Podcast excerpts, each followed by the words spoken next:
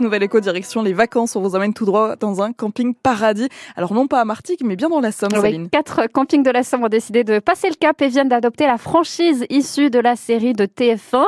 Ils sont situés à Fort-Mahon, Cailleux-sur-Mer, au Crotoy et placés sous l'autorité de François Outurquin, le directeur général du groupe Le Royon.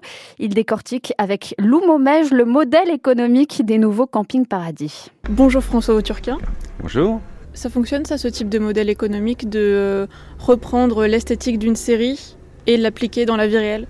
Alors complètement, parce qu'en fait, euh, ce que recherchent les gens, c'est d'être immergés en totalité euh, au cœur de la série. En fait, ils veulent retrouver vraiment euh, la scénographie, ils veulent se retrouver dans un camping qui leur rappelle la série, notamment se balader en voiturette avec le tome local, voir les salariés du camping habillés en bleu comme dans la série, les animations comme dans la série, la fiesta boom boom comme dans la série.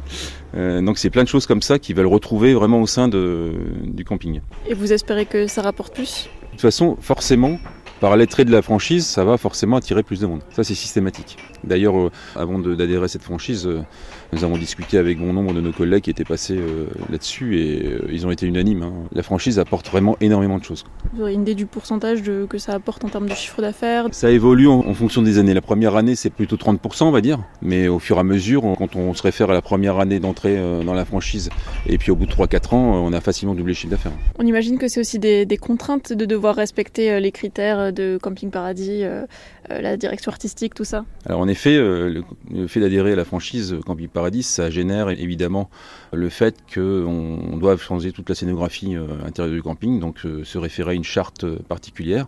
Hein, camping Paradis, avec les couleurs qui nous sont imposées, euh, les graphismes, etc. Les coloris en général, c'est le bleu, le jaune, le orange.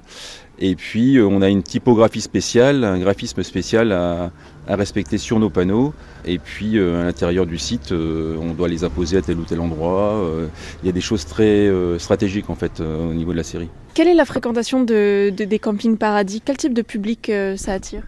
Alors ça va attirer un public qui recherche plutôt le camping familial, avec un côté convivial, avec bah, notamment des animations. Euh, et puis des gens qui vont leur amener un plus au niveau, au niveau de leur, euh, leur emploi du temps journalier. Quoi. Le côté proche euh, entre le, la direction et les clients, les animateurs et les clients, les salariés du camping en général et les clients, on a vraiment une convivialité qui se met en place, déjà qui était présente depuis des années, mais qui va se renforcer de par la franchise Camping Paradis. Merci François Turquin. Et je vous en prie.